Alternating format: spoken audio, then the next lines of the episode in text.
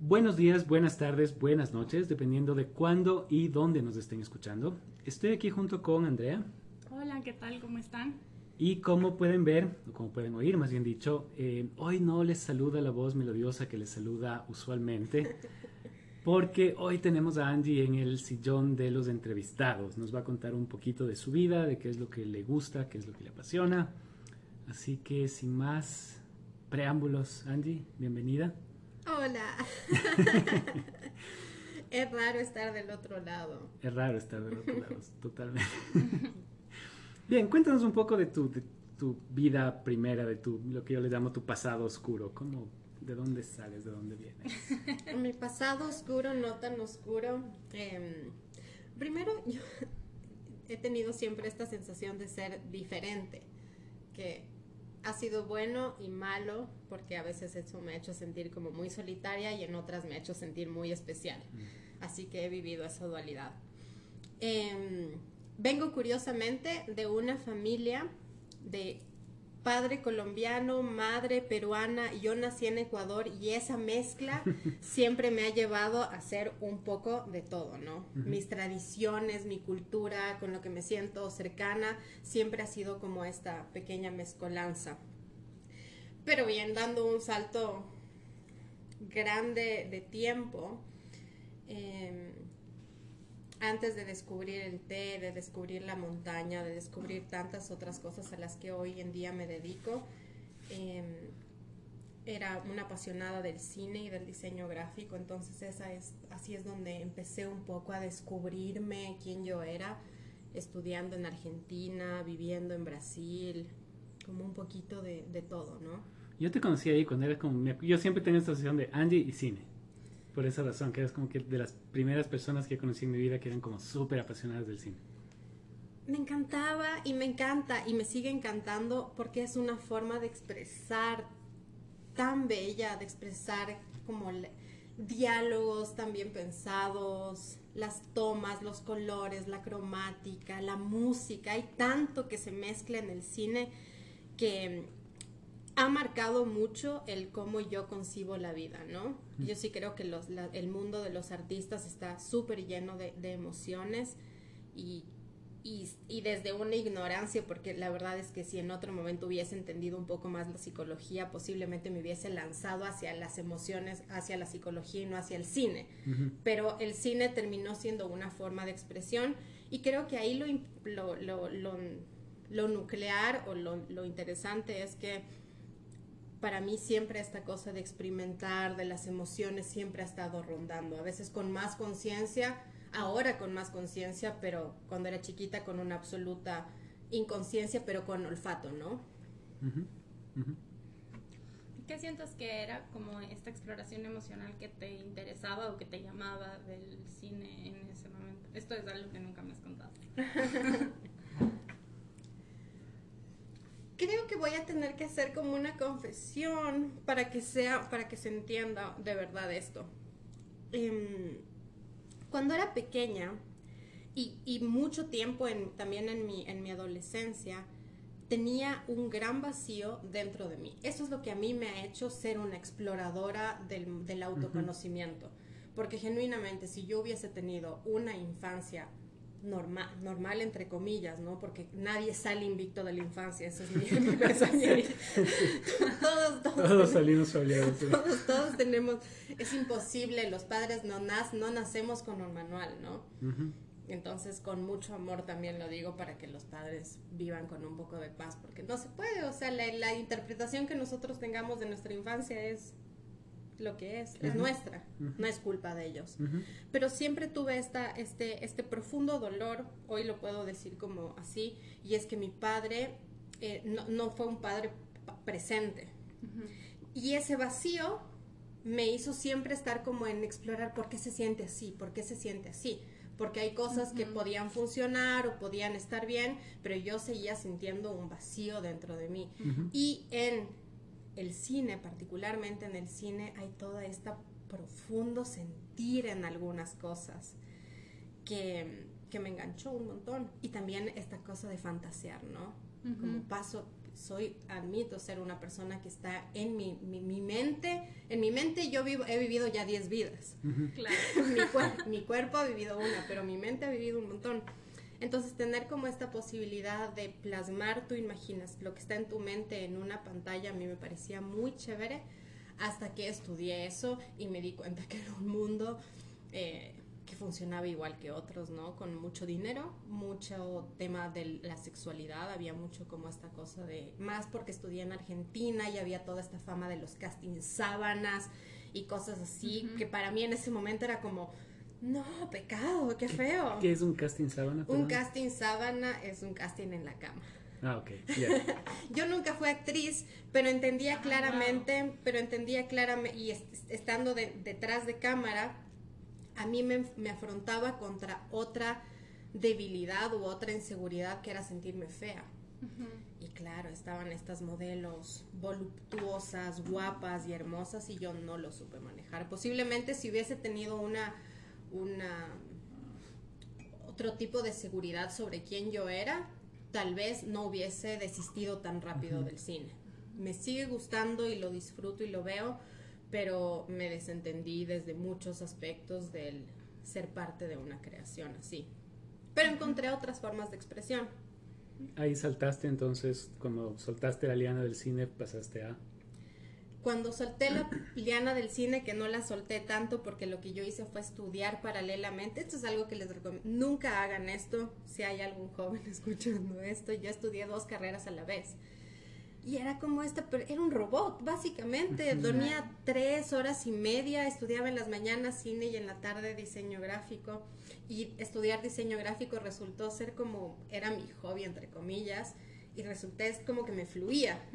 Entonces mi primer trabajo fue de diseño gráfico. Y así me lancé como al mundo profesional y tuve una suerte, esto es una verdadera suerte de tener mi primer jefe, fue impecable y me, enseñó y también me dejó cagarla. Y cuando tú puedes cagarla sin tener tú el peso de la consecuencia de una consecuencia terrible. Dios, gracias. Sí, yo, yo, creo que esta es la mejor forma de aprender. Dios, gracias, sí. Bien. Viví un montón de tiempo en Argentina. Yo siempre me sentía como, y siempre me he sentido como una, como extranjera en todas partes, sin, sin ser específicamente de un lugar y tenía pocas cosas que me hacían sentirme ligada a algo. Posiblemente porque yo no tengo primos, tíos, como toda esta cosa, noción familia, para mí era mi mamá y mi hermana, ¿no? Me fui a vivir a Brasil un año, luego viví seis años en Argentina y creo que en Argentina fue donde me terminé de formar como persona y ahí también descubrí el té, que sin duda fue algo que, me cambió la vida porque logré hacer algo, algo lindo y sutil, que es algo que tú siempre lo, hablas, Rami, que es estos pequeños hábitos estos pequeños hábitos que te acompañan en el día, que te ayudan a relajarte, que te ayudan a estar mejor. Siempre aceptando que uno, yo no soy psicóloga, no sé nada de como, eh, no, no soy de hipnosis, de marketing, todas estas cosas.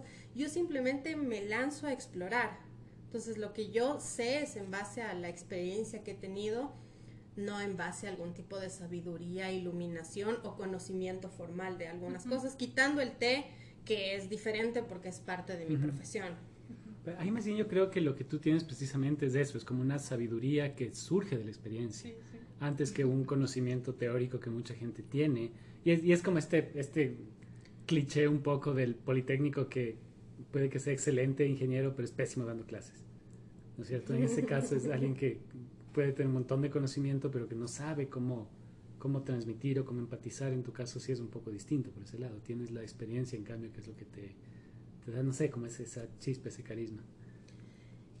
Y creo que para mí un, algo como importante y, y, volviendo como, más bien como retomando el tema del por qué estamos haciendo este episodio que es Sacred Space es un espacio como para la exploración de la conciencia, es que hay muchas formas. Yo, yo siempre creí, ahora no, pero durante mucho tiempo en mi vida creí que se aprende con sufrimiento, ¿no?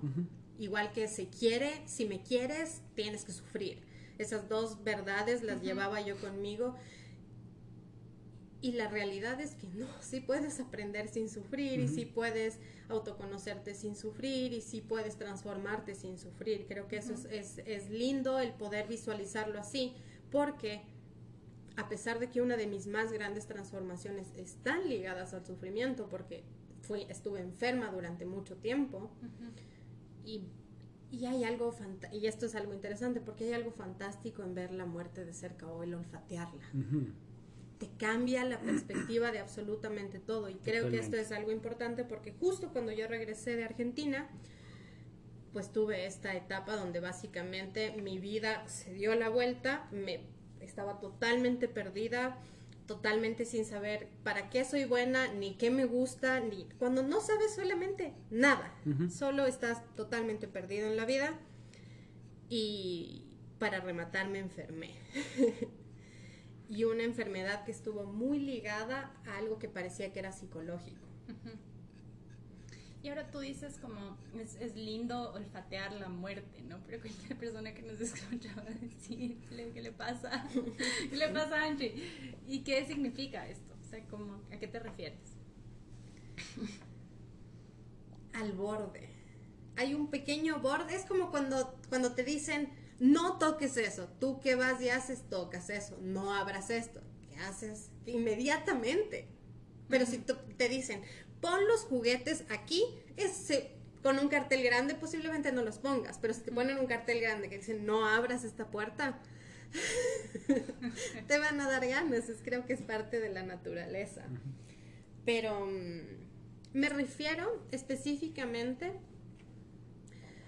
a que en esta época que les, les cuento un poco que estuve enferma, tuve como este verdadero, un profundo conflicto entre toda una sociedad y mi familia creyendo que básicamente yo estaba somatizando, porque la medicina aparentemente me decía que no tenía nada, pero yo no me sentía bien.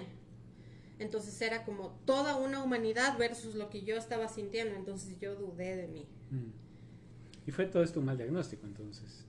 Un pésimo diagnóstico no, no voy a decir de mala fe, sino de simplemente tuvo que ser así. Puede ser que no haya sido mala fe, pero yo en estas cosas sí tiendo a ser como un poco más drástica y es que en verdad la gente no, em, no sé, no, no hace el trabajo de realmente profundizar en qué es lo que está pasando. es cierto que eh, la medicina tradicional no necesariamente considera todos estos aspectos psicológicos.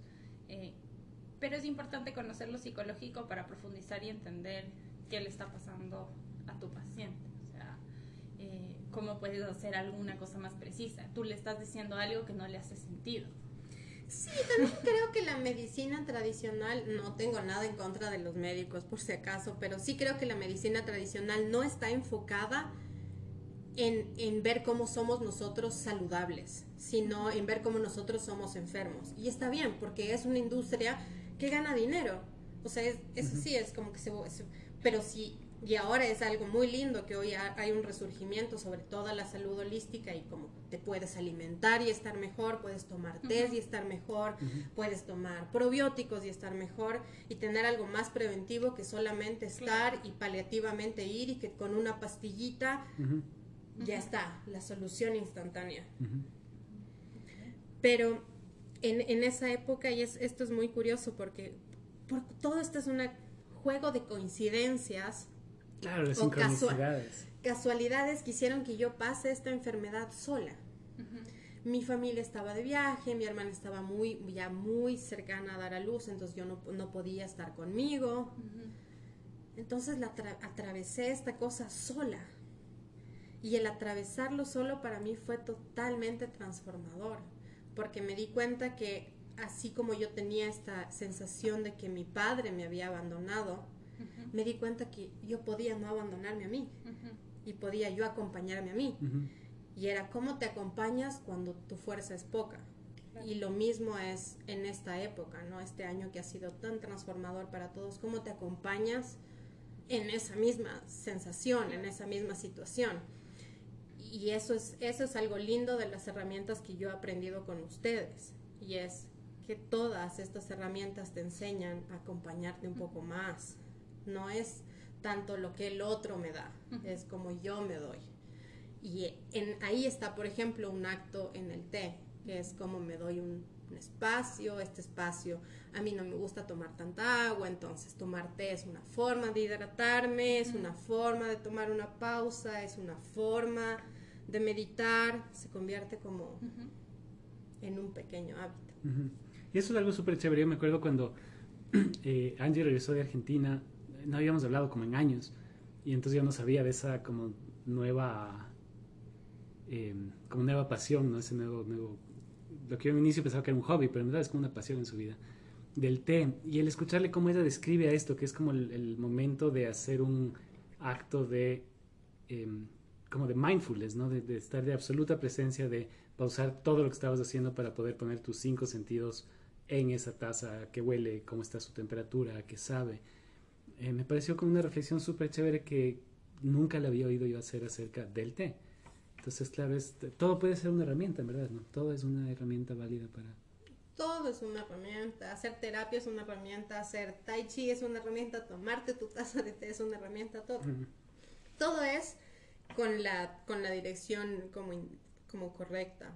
Y justo después, eh, volviendo como retomando esto, es justo después de esta como enfermedad que me dejó un tiempo fuera de circulación del mundo,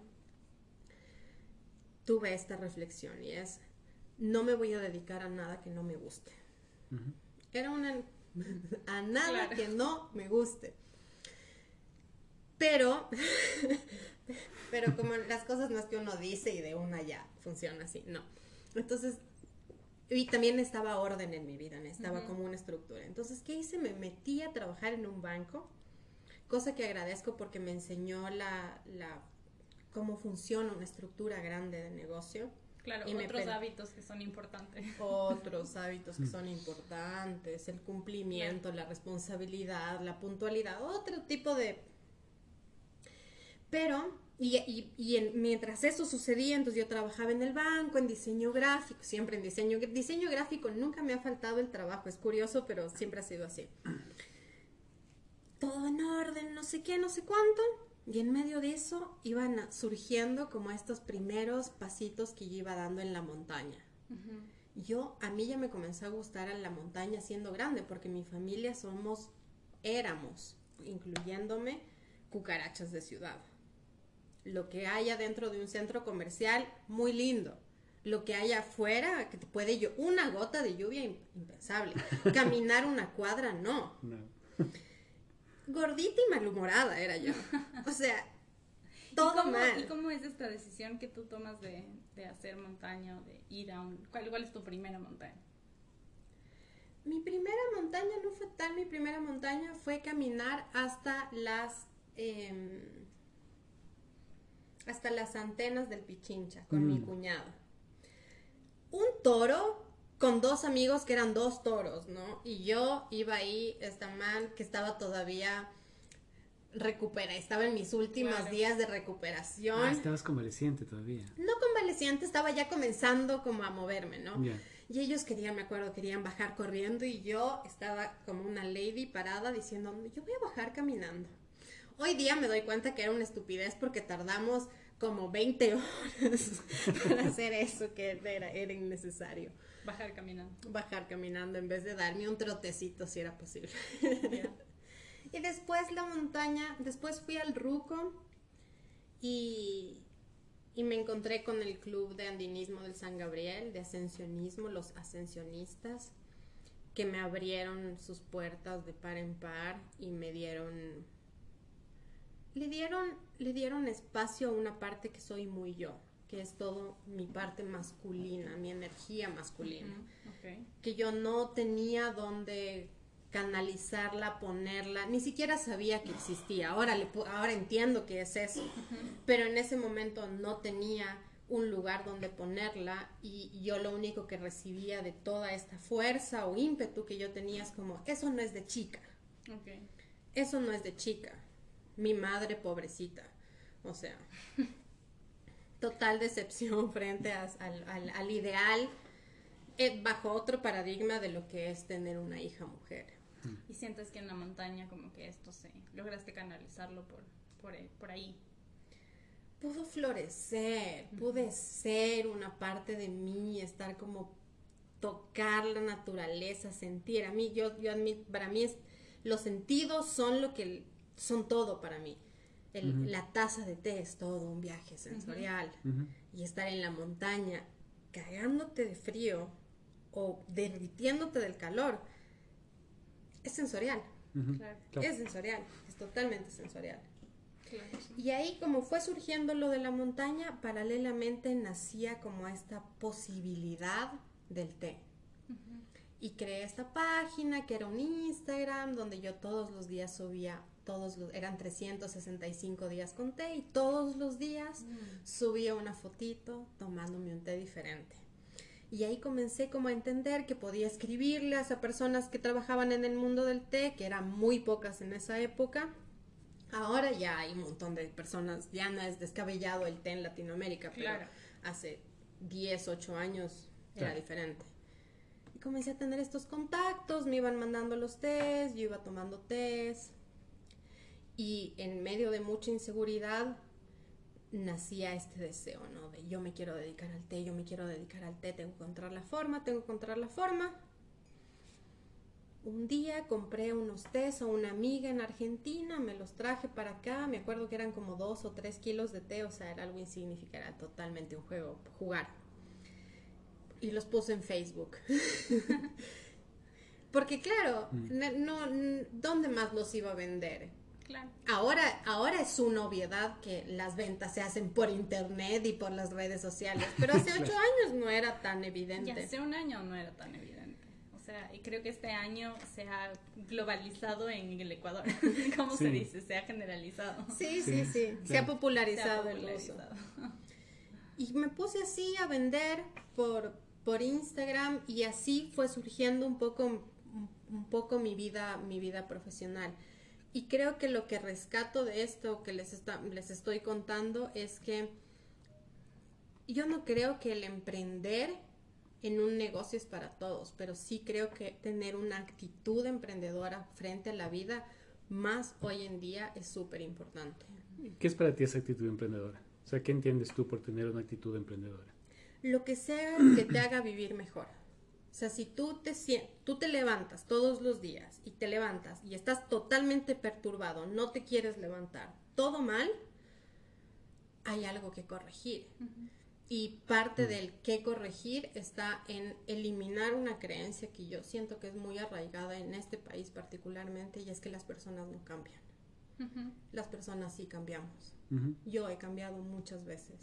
Yo era una persona totalmente insegura, con una herida de abandono que genuinamente no me dejaba avanzar en la vida. Muy, re- además, muy resentida. Y la vida sí te puede ir suavizando y tú te puedes ir suavizando con la vida. O sea, sin duda. Y también puedes trabajártelo. Hoy en día además estamos sobreexpuestos de información, entonces solamente hay que, ¿qué es lo que te duele? Me duele mis relaciones, me duele no tener dinero, me duele, ¿qué te duele? Lo que sea que te duela, entras al internet antes de pagar un dólar. Puedes, Obtener una puedes respuesta. obtener un montón de pequeños lugares, olfatear una vez más dónde, por dónde puedes empezar. Sí, es verdad. Yo, yo en esto sí estoy como muy de acuerdo contigo, porque mm, yo sí recuerdo como muy claramente algunos momentos en mi vida donde estuve en esta disyuntiva como de tengo que o seguir por esta misma dirección, a lo mejor no tan contenta, a lo mejor no tan satisfecha, o puedo hacer este cambio. Y siempre que tenemos frente a un cambio, por lo menos a mí, siempre me ha parecido la cosa más drástica, la cosa más arriesgada. Claro, es difícil O hacer cambios. Lanzarte a eso, por lo menos yo lo siento como si es que todo se estuviera dando la vuelta. Pero yo pienso que optar por esa opción, como la de cambiar, eh, por último, si no te ayuda, va a ser más divertido. o sea, Y si no te gusta, puedes volver a cambiar. Puedes volver a cambiar, pero vivir, un, basta de vivir vidas de mierda. Ese es mi, pensamiento. además, lo, digo en, broma, pero lo digo en serio porque además mi problema era justamente con mi digestión. Mm. Y tenía básicamente una bola de mierda en mi interior. y tenía una amiga que me decía que estaba full of shit. Y, y hay que sacarse eso. hay que sacarse eso. Y como cada uno tiene su forma no creo que todos tenemos, ahora hay el boom de emprender, ¿no? Entonces no creo que todos tienen que salir y emprender en un millón de cosas. Si tienes un proyecto en el que crees, hazlo, pero sí una actitud emprendedora es básico, porque eso te cambia de posición en la vida constantemente y te puede permitir tener una vida mucho más plena y mucho más feliz. Y yo sé que suena como súper poppy el decir, tengamos una vida feliz, pero sí podemos vivir bien, no vinimos a sufrir. Yo estoy segura que no vinimos a sufrir. No vinimos solo a sufrir. No vinimos solo a sufrir. puedes sentir dolor, pero sí puedes evitarte el sufrimiento. Sí. O sea, un poco esto de la actitud emprendedora, entonces, si es que entendí bien, es el. como el apostarle a que el proyecto más importante que puedes tener dejando de lado tu trabajo, tus estudios, tu cualquier cosa, es tú mismo. Entonces es como esa actitud emprendedora con tu persona. ¿Qué hago para que mi proyecto más importante sea una cosa chévere, que me llene, me satisfaga y no para levantarme todos los días de estar lleno de mierda, básicamente. Sí, porque yo creo que ya, o sea, 2020 creo que nos ha abierto los ojitos. En, no se puede tener solamente una vida insulsa. Claro. Si tienes una vida insulsa, ¿para qué? Y se puede cambiar, explorar, puedes abrir tu conciencia. Hoy hay tantas, tantas, tantas, tantas formas yo, y, la única cosa que puedo decir es que hay que entregarse a una práctica por lo menos por unos tres meses y ver si te funciona o no. Para aprender a meditar he tardado tres años hasta entender cuál es la forma en la que, ah, sí me funciona. Entonces también, y esto, esto vuelvo como al, a la magia de una taza de té y, también críticas sobre la medicina y es estamos muy acostumbrados a tomarnos una pastilla y que en media hora se me vaya el dolor de cabeza, pero ese mismo puedes hacer si te tomas una buena taza de té y va a tardar dos horas, pero va a funcionar. Entonces todas estas herramientas que nosotros compartimos con ustedes y que existen, las que no compartamos nosotros, pero que existen desde otros aspectos sobre el autoconocimiento y sobre la exploración o la expansión de la conciencia, no son herramientas que suceden de forma inmediata. Requieren su tiempo. En la, mayoría de casos, y, tal vez viendo, haciendo una reflexión que he tenido en esta temporada, eh, es entender que probablemente lo que tú haces o lo que tú le presentas a, una persona o lo que tú experimentas con un grupo, lo que va a hacer es apuntarte a una dirección y es como que en el atravesar ese proceso que tú ves después de atrás y después dices, ah, bueno, tres años atrás yo estaba pasando por esto y ahora logro consolidar este aprendizaje y ahora me doy cuenta que esto cambió, pero mientras estás viviendo no te das cuenta. Claro, estás demasiado cerca, no estás demasiado cerca. Entonces mínimamente lo que sucede es que es como si estuvieras pidiendo direcciones y te dicen, ah, es por allá. Tú solo giras a la izquierda, básicamente. Entonces eso es un poco lo que yo siento. Incluso cuando, volviendo como a esta analogía que hacías del Internet, de buscar algo en Internet, tal vez sí, o sea, vas a encontrar algo y, vas a encontrar una herramienta, vas a encontrar una respuesta, pero es, el haber encontrado esa respuesta no va a tener un alivio inmediato. Claro. Y el, el poder atravesarlo, el poder poner en práctica tal vez todas estas cosas, yo creo que es una habilidad súper importante, porque no, no basta con saber, em, no basta con saber. No, hay que ponerle el cuerpo, porque si no le pones... Y yo creo que en ese, en ese proceso de ponerlo en práctica, a lo mejor y te das cuenta que esa herramienta no, no te gusta o no te funciona o no te sirve, eh, pero estoy segura que surgen nuevas cosas que te apuntan a otra dirección. Es como que te saca de tu, de tu caminito, digamos. Hay un, tema, ahorita me, surge una pregunta, algo que ha estado rondando un poco el, como que el ambiente en esta última temporada ha sido esta idea de tomar contacto con el cuerpo, desde hace algún, algún tiempo. ¿Qué te lleva a ti a, eso, como a habitar tu cuerpo, como que te trae de vuelta, te saca un poco lo que decías, ¿no? Que a veces en tu cabeza has tenido 10 vidas, ¿qué te saca un poco de la cabeza y te lleva al, asentarte? La montaña. Sí. Para mí ese es el único lugar en el que no, no creo que sea el único para el mundo, es el único para mí. Para ti, claro. Que logra bajar el ruido de toda la humanidad, de todo lo que creo yo, este es un cuento que uno se come, ¿no? Lo que creo yo que el mundo espera de mí, que posiblemente no esperan nada, pero yo me comí el cuento que algo esperan. Acompañado de de lo que debo hacer, de lo que quiero hacer, de estas ideas sobre el éxito, sobre no. Yo soy un aprendiz también, pero la montaña me permite volver a mi cuerpo, me permite habitarme a mí, me permite conectarme con algo mucho más simple. Y cuando, por ejemplo, surgió esta idea de, de siémbrate, cuando tú me la contaste, para mí tenía tanto sentido porque es en la naturaleza, para mí, en donde se hace mucho más simple sentir. Se hace mucho más... Em, soy más yo, es más salvaje también, es más salvaje, es más inhóspito todo. Pero es, hay tanta sanación en las plantitas y hay tanta belleza. Sí, yo pienso que en realidad es como... El otro día, no me acuerdo dónde, pero escuchaba que alguien decía que lo que todos aspiramos es conexión, como sentirnos conectados y a lo mejor lo que detona en eso, lo que detona eso en nosotros no, siempre es lo mismo, ¿no? Tal cual. Pero es algo que hablábamos contigo alguna vez. Cada, cada persona tiene su historia eh, con la naturaleza, cada persona tiene su historia con las plantas. O su no historia. O su no historia. Pero en general es algo que la mayoría de gente tiene algo para contar sobre ese tema. Sí hay algo, y hay algo que en relación a algo que tú dijiste sobre esto de cuando estás muy cerca de la situación no tienes perspectiva. No. La montaña te da un nivel de perspectiva. O sea, la, montaña te enseña, poniéndole tú tu cuerpo, un montón de cualidades, habilidades, valores que los puedes llevar en tu diario vivir y el como poder tener un poco de perspectiva, esta, esta lejanía, el ver a la ciudad de lejos, te ayuda como a darte cuenta de qué es de verdad un problema y qué es un problemita. Ahora, yo sí entiendo que tú haces, o sea, que tú en general lo que haces lo tratas de hacer con tu, como con la mayor conciencia o con el mayor sentido. Pero también es cierto que mucha gente no necesariamente hace eso.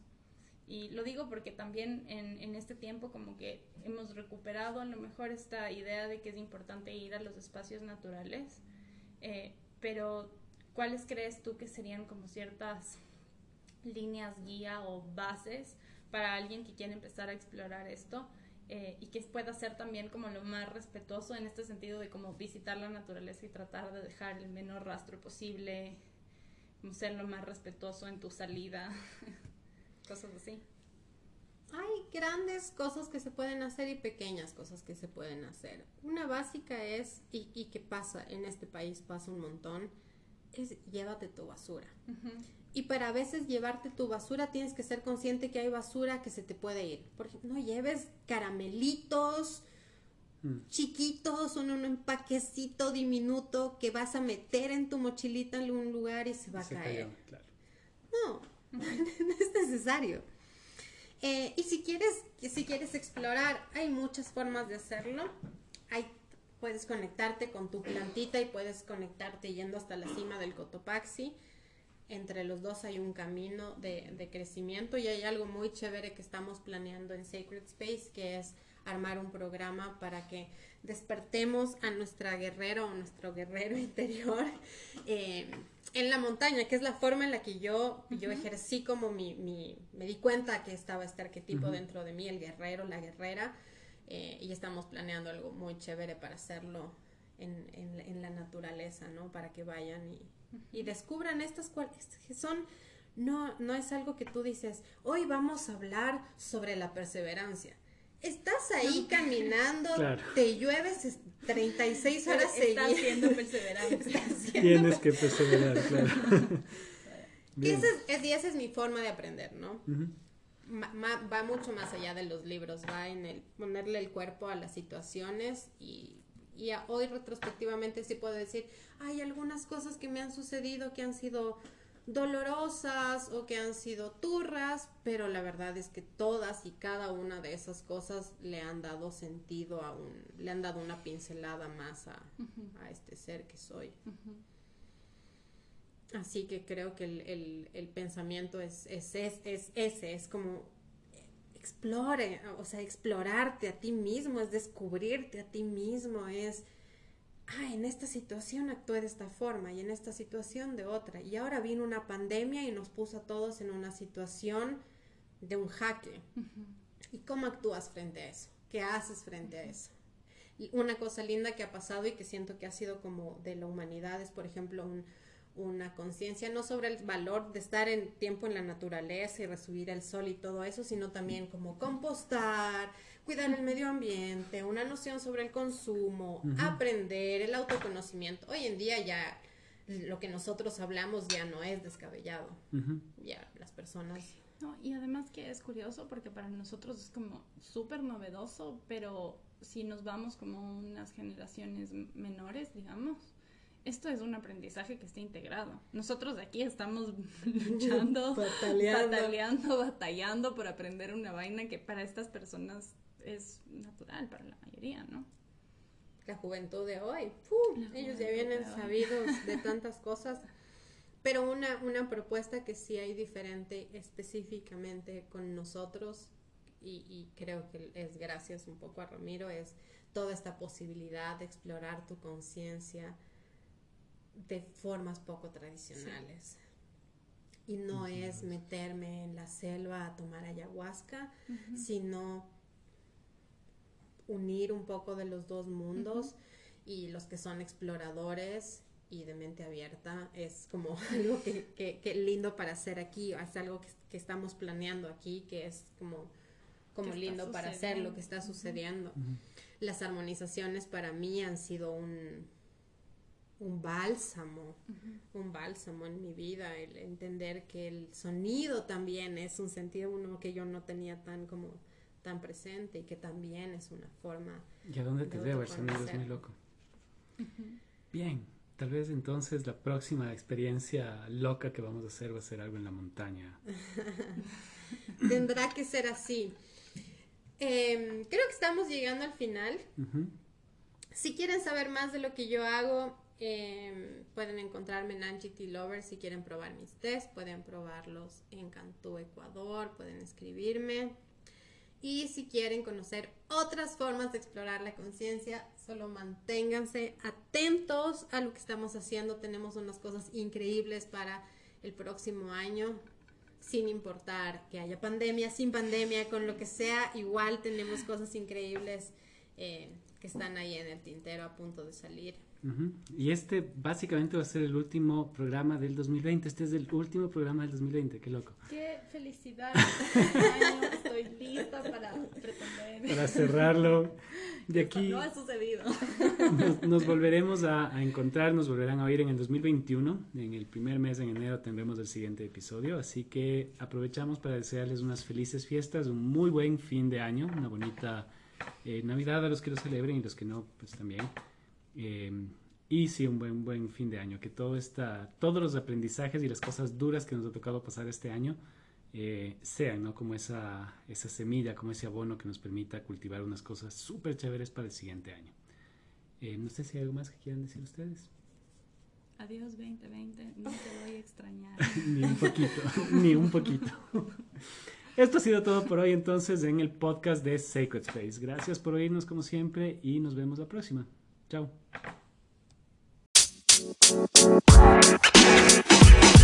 You know, man. You know, man.